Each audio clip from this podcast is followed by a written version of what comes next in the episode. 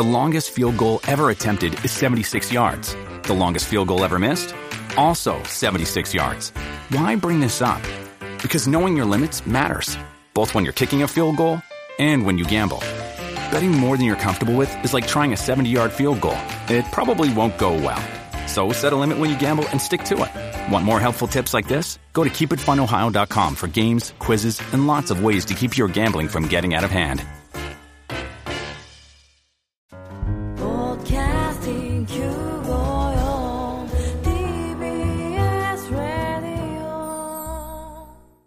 TBS ラジオ、ポッドキャスティングをお聞きの皆さん、こんにちは。安住紳一郎の日曜天国、アシスタントディレクターの中山一輝です。日天のポッドキャスティング、今日は130回目です。日曜朝10時からの本放送と合わせて、ぜひお楽しみください。それでは、1月24日放送分、安住紳一郎の日曜天国、11時からのゲストコーナーをお聞きください。さて今日のゲストはイルカの研究家東海大学海洋学部教授村山司先生です村山先生どうぞよろしくお願いしますどうぞよろしくお願いします。司はあれですね司る司法の師ですね、はい。村山司先生イルカの研究家ということですが簡単にプロフィールをご紹介させていただきます1960年昭和35年生まれ山形県のご出身高校1年生の頃からイルカに興味を持ち将来はイルカの研究者になろうと志します。東京大学の大学院を卒業後同大学研究員を経て現在は東海大学海洋学部の教授でいらっしゃいます。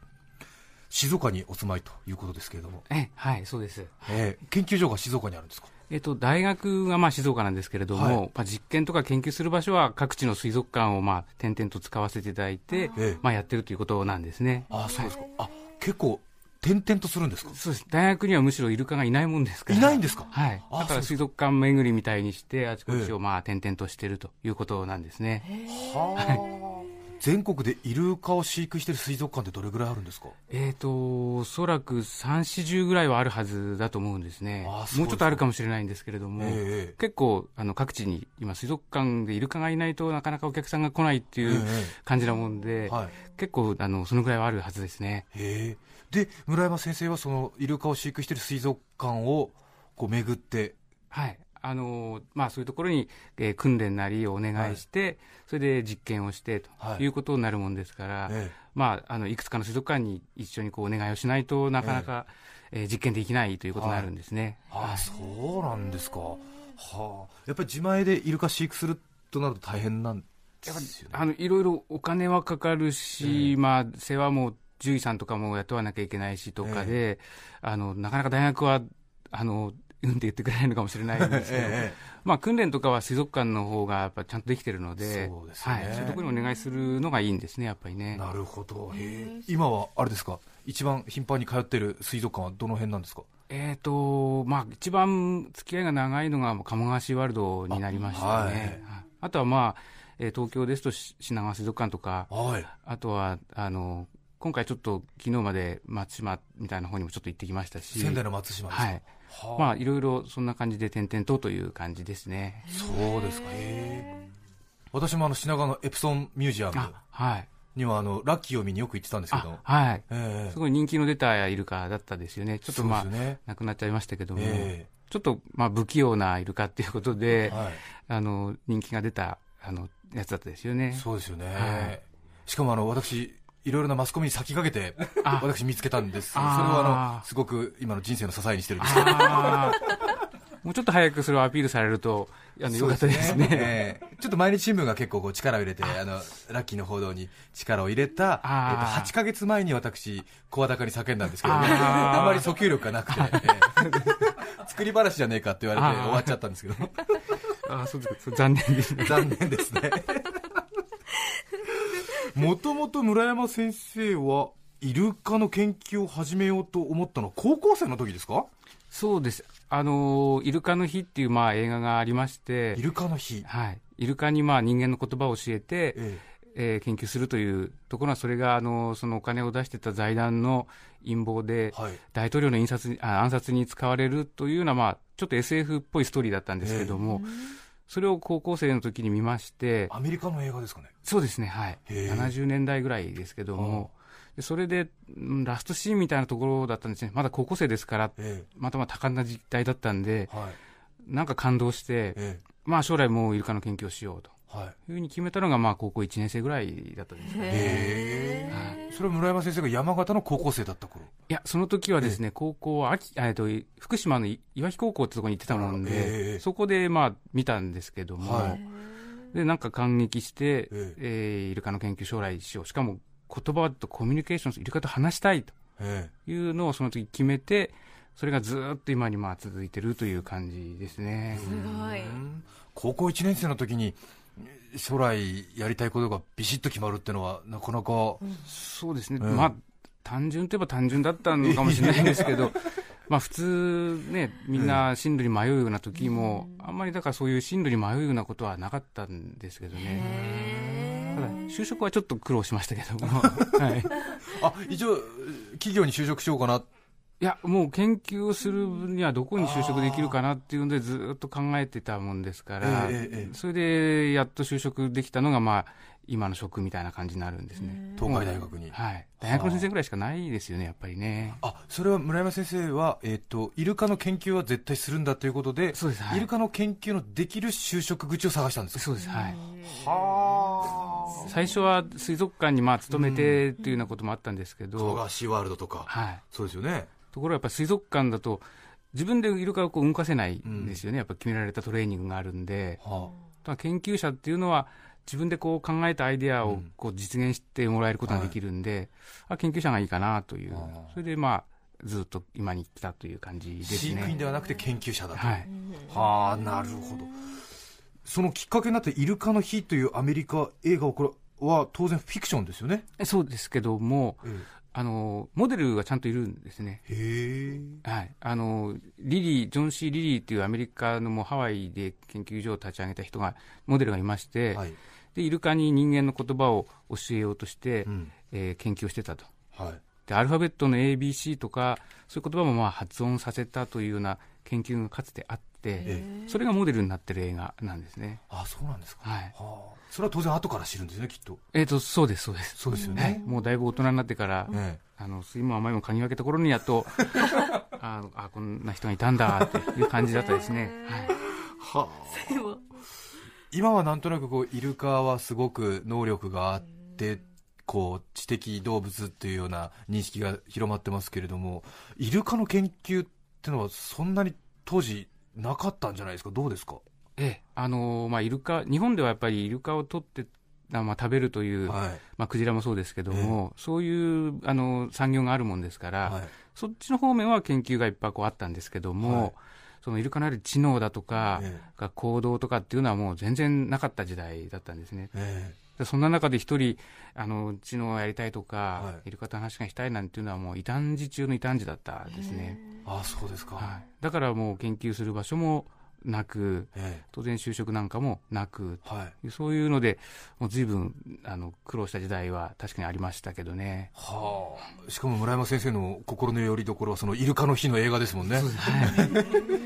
それしかなかったんですね。それをだけでやってきましたね、はい。まだ当時は、まあそうですよね、そういう文化を持ってる民族多いですから、クジラとかイルカってのは、要するにその食べ物っていうか、はい、あの欧米に行くとまだちょっと日本と違って、ええ。少しまあ賢いんだとか、なんかそういう知能っていうようはない。研究なりのそういう気概はあったんですけども、日本はもうからっきしなかったんですね、ええ。本当にもう水産業というものの、うん。えー、と鯨類という、はい。そういう位置づけしかなかったんで、えあのそういうことがちょっと欧米とはそこは違うんですね。うん。じゃあ本当にあれですね、日本ではイルカのその言語能力とかそはい。知的分野を研究したのは村山先生がもう第一人者っていうパイオニアってい。うか、先生以外いなかったという、そうですね。あのもうやって20年ぐらいになりますけども、えい。まだに誰もいないんですね。いないんですか、はい。あいまだにいないんですか、だから大本当に変わってる分野なのかもしれないんですけども、えいわゆるまあチンパンジーとか、はい。霊長類の方ではこういう分野はあるんですけども、そうですね。京都大学霊長類研究所とかなんかすごい有名ですよね、はい。まあイルカになってくると、もう誰もいないもんですから、へえ。20年経っても新人という感じです。あそうそう。なんかいそうな気しがしますけどそうですね。もうだいぶ結構なんか、人気もありそうな。興味を持ってくれる学生なんかいっぱいいるんですけど、えただもう5年生に上がってきて、えあの人生の思い出の一つとしてイルカをなんかいじりましたで、ええ。ああ楽しかったって言って卒業しちゃうんですね。ああそうですか、じゃあ研究に人生を捧げようっていう学生はまだなかないかないですねやっぱりあね。ーやっぱりイルカの日見せなきゃダメなんじゃないですか。いや結構見せてはいるんですけど、ね、いるんですけど、なんかあんま感動しないんですね。どうですか？でも各地の水族館の皆さんは先生の研究はかなり面白く感じはい。て協力いろいろそのやっぱりさ知能の実験なんで、こんなことが分かる、あんなことが分かると、うん。特に今、イルカに言葉なんかちょっと教えたりしてるもんですから、ええそれが分かるなんていうのが分かると、え結果を見るとみんな、あーあってこはい。う喜んでくれるんですね。ただやっぱりちょっとクロートなの的なところもあって、うん。あの高くジャンプするとか、えそれから早く泳ぐっていうと、お客さんがみんなこう拍手するんですけど、えええあの人と同じような言葉が分かったとか、うん。なんか錯覚を起こしたっていうのだと、うん。みんな、はあへーってで終わっちゃうんで、なるほど。そこがちょっとまあ、あの、寂しいところかなというところですね。見た目にね確かにね飼育員の方とかトレーナーの方はもうちょっとそのあれですよねショーにするとか飼育しやすいっていう方には興味があるんだけども、うん。先生の結果はちょっとそうです。はい。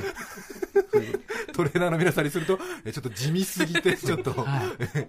クロート的だというか。クロート的な。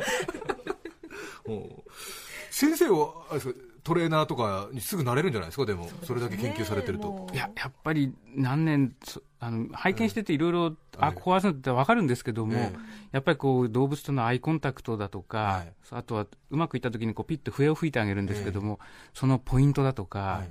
そういうところはやっぱり全然あの経験がないので、はい。やっぱりちょっとそこは全然違うかなというところですね。動物はでも好きなんですよね。あのあ実はあんまり好きではなくてあのえ犬より大きいものとええ。猫より小さいものは触れないんですね。犬より大きい猫より小さいと。ただ水の中にいるものは大丈夫なんです。はあはあはあ。だから動物あんまり好きではないんですけども、ええイルカとかそういうものだけは大丈夫なんですね。へだからえまあ動物好きじゃないんですね、きっとね。はい。いやでもねあのクロートっていうのは得てしてそういうものだったりしますからすねみませんね。へえあそうですか。うでも海は好きなんですよ。ねあの、海もあんまり好きではなくてですね、あの、船酔いがすごいんですよ。あの、捕鯨船のこうビデオとか、えあとあの、あの、桟橋みたいなところっと言えますね、ええはい。そういうところに乗っただけでもやっぱりちょっとこう酔ってしまうので。えあららら。え船も苦手なんで、あんまり野生のイルカはだから興味がないんで野すよ。生のイルカは興味がない。あくまでもそのねイルカの研究という、逆にあのなんかこう肝が据わる感じがありますよね、失礼ですよ。イルカの研究の第一人者なんですけど。いや、あの、大丈夫です。大丈夫ですか？はい。さあそれでは今日のゲスト東海大学海洋学部教授村山司先生にイルカを知るための3つのキーワードを紹介していただきます。まずは一気にご紹介します。イルカを知るための3つのキーワードその1イルカの本当のルーツ。その2イルカの意外な睡眠法。その3イルカの言語能力の3つです。さあまずはイルカの本当のルーツということでこれは進化論というか何からイルカは生まれたかということですか？そうですね。ええ。あの、まあ、普通進化というと、はい。一般にはその化石を掘り出して、えで、この年代からこの化石が取れたからこういうふうに進化してきたっていうふうにこう化石をもとにこうやるんですけれども、それでずっと言われてきたのは、イルカっていうのはまあ四つ足のはい。メソニックスっていう動物が祖先ですよっていうのがずっと言われてきたんですね。メソニックス。はい。はい。あの肉食動物のと。えところが、あの、最近いろんなこの分子生物学ってまあ難しく言うんですけれども、そういうところの研究が盛んになってきて、そう、まあ生化学的なところでこういろいろ調べてみると、はい。どうもそれじゃなくて、カバに近いんだと。へえひずめのある動物で、特にまあ一番近いのはカバだじゃないかと。いうのはが今言われてきて、化石から見たものはそういう、まあ、メソニックスという、もう今いないんですけども、ええ。そういう動物だと。でも、体のそういう生化学的な分子生物学を使った研究だとカバだということで、まあ、ちょっと今、あの結論が出てないところなんですけども、へえ四足歩行のメソニクスともカバとも言われている。そうです、はい、はあ。ちょっとそこいらが今、こういろいろこうせめぎ合いみたいなところやってるところなんですね。へえカバだとしたら、結構複雑回帰な。そうですね、ええ。鼻はちょっと似た感じはななまあ、向こう、カバも水の中にこういたりいなかったりするんで、無理やり考える、あ無理やりって言ったらあれですけど、ええ。考えれば考えられなくはないんですけども、はい。そこでただ体の作りが全然違ったりなんかしてるもんですから、えそこがやっぱり今までの説を唱えてる人と、あのなかなかこう、うまく合わないところというかですね、そんな感じですね、今。えすごいですね。もともとあれですね生命ってのは大体哺乳類にしても海から海の生物が陸上に上がって、はい。そして、まあ、カバなり何なりになって、はい。でまたイルカとかクジラは海に戻っていくんですよね。そうです。一旦陸に上がったのに、あの海に戻ってって、えまあいろいろな説があるんですけど、餌が豊富だったからとか、はい。あるいは地殻変動のために海になっちゃって、うん。あの実は海なんか行きたくなかったけども、海に行かざるを得なくなっただとか、はい。まあ昔の話なんで、あの証明しようがないんですよね。えええまあいろんな説があったんですが、いずれにしても海へ戻ったことは間違いないということなんですね。それであれだけ泳ぎが得意になっちゃうんですね。そうですね。すごいですよね、い今もイルカにあれですか？あの四足歩行の形跡みたいなのって残ってるんですか、あの胸びれって胸にある小ひれ、あそこには5本の指がちゃんと今でも残ってますし、指あるんですか？5本。はい、はあと後ろ足が実は退化したんですけども、ええ。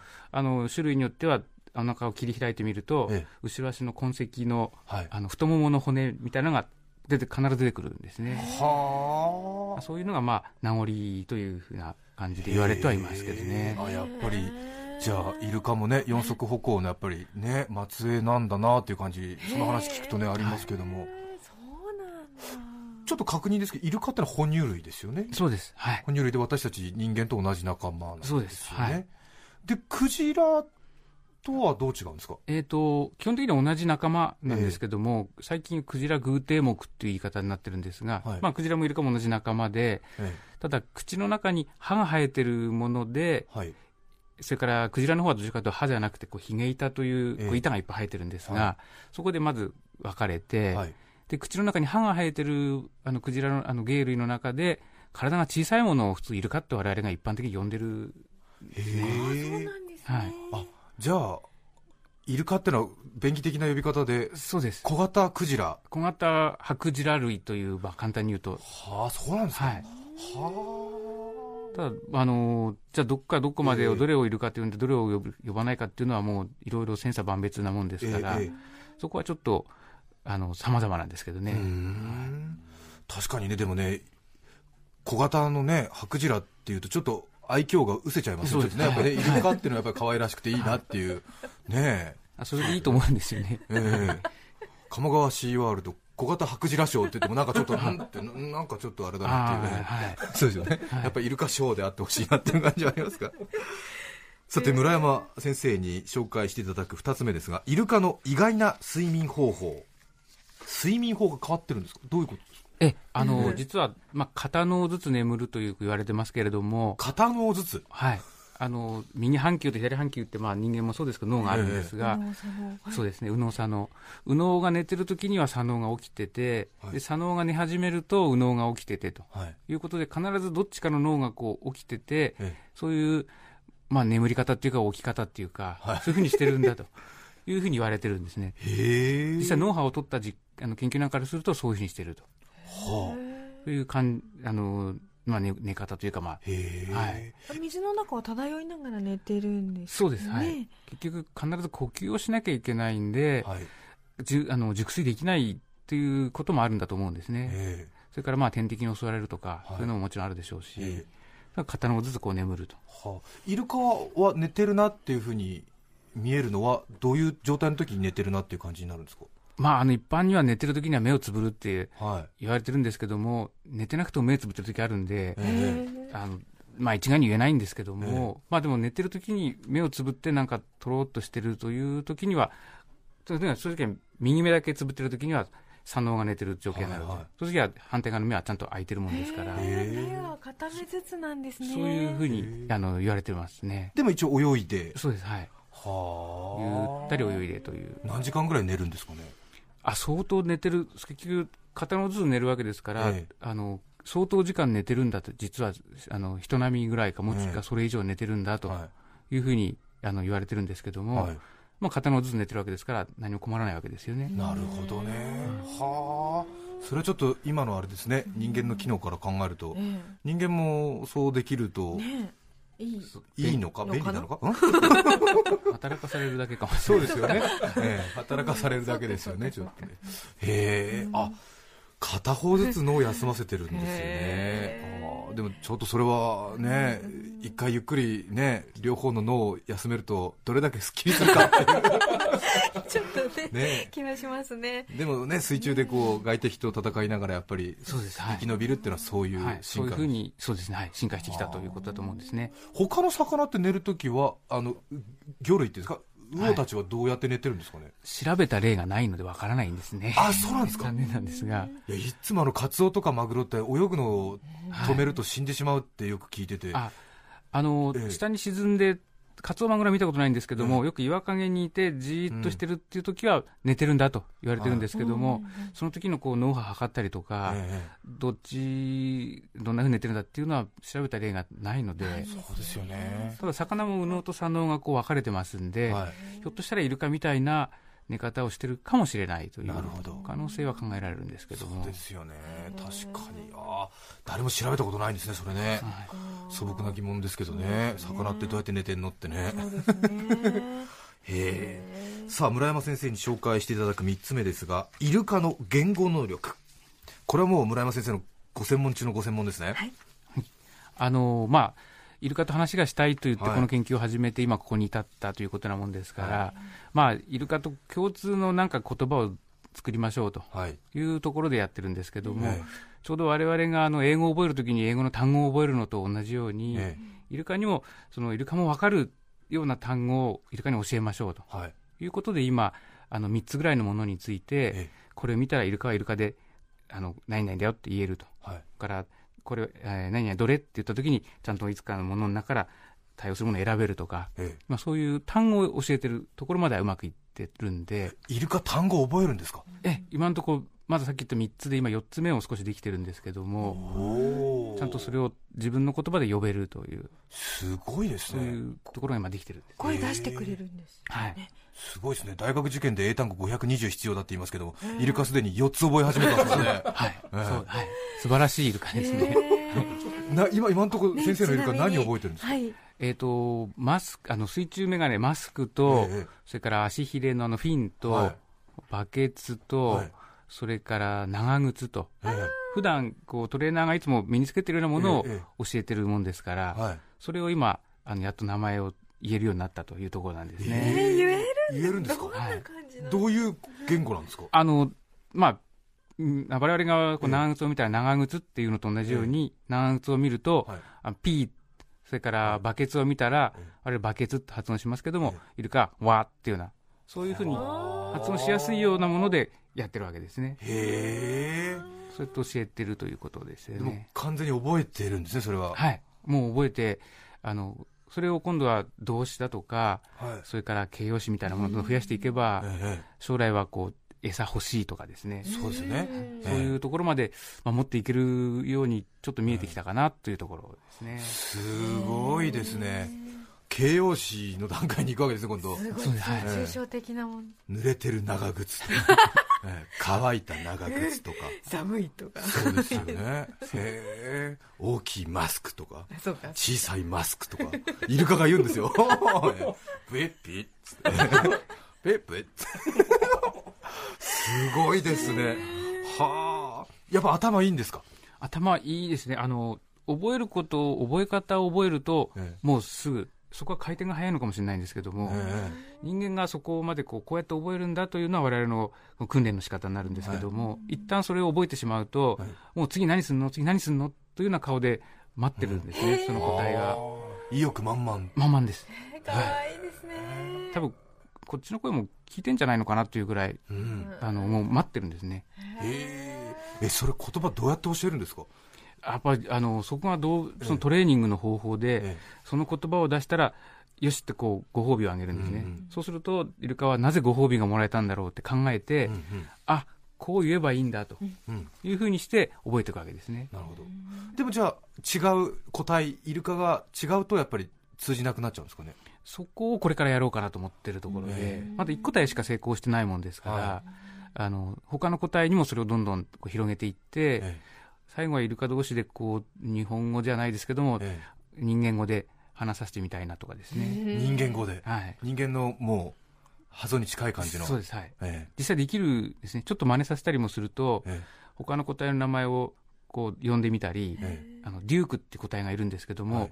デュークってあのその実験してる個体に言うと、デュークって発音あのなんか音で返してくれるんでひょっとしたら我々の言葉のいくつかは言えるかもしれない、あじゃあ鳥のオウムみたいに人間の発音を真似して、はい、それでちゃんと意味も分かってということがひょっとしたらできるかもしれないですね、はあ。人間の発音真似するってすごいですすごいねですね。きっと口とかね唇の仕組み違うのに、はい、あの基本的にはこの鼻の穴から出る音だけで声から声はないんで、あそうか声帯がないから、はい、ここから頭のとこから出てくるこの空気だけであ。のピュッてなんかやってるんですね。へえモノマネ上手っていうそうです。はい。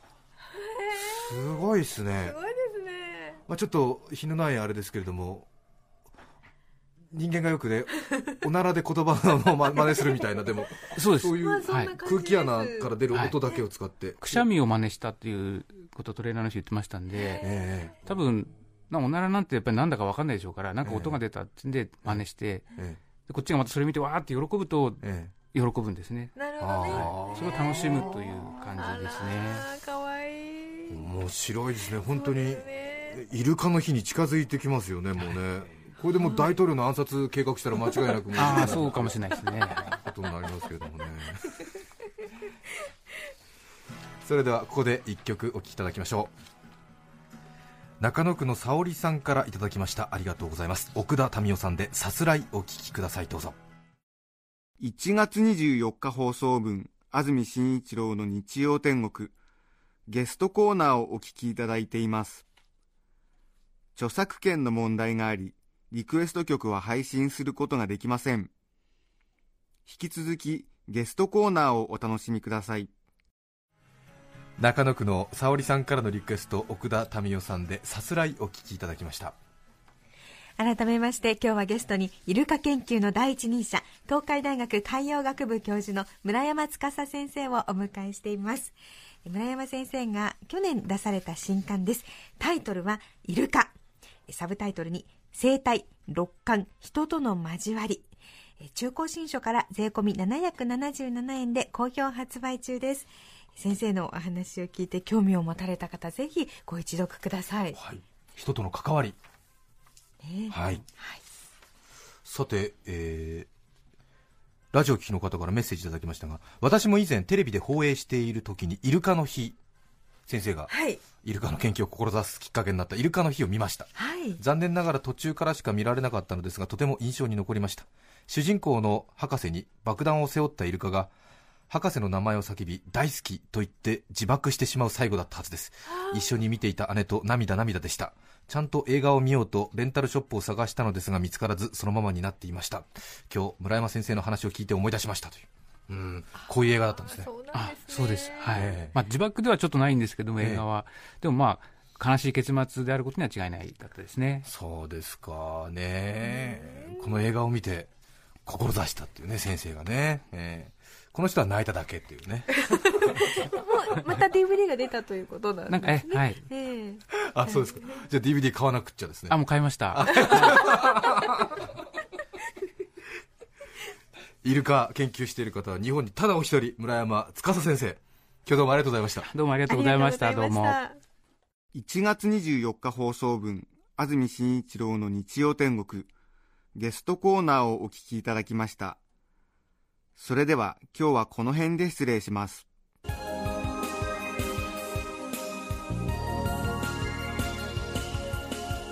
安住紳一郎のポッドキャスト天国。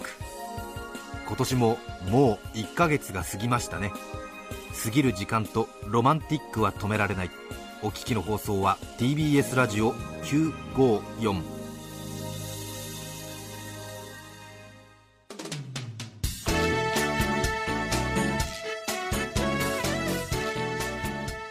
さて来週1月31日の安住紳一郎の日曜天国。メッセージテーマは「メガネの思い出」ゲストはゲームセンター評論家馬場園祐樹さんです。それでは来週も日曜朝10時 TBS ラジオ954でお会いしましょう。さようなら。安住紳一郎の「ポッドキャスト天国」これはあくまで試供品皆まで語れぬポッドキャスト。ぜひ本放送を聞きなされ。TBS ラジオ954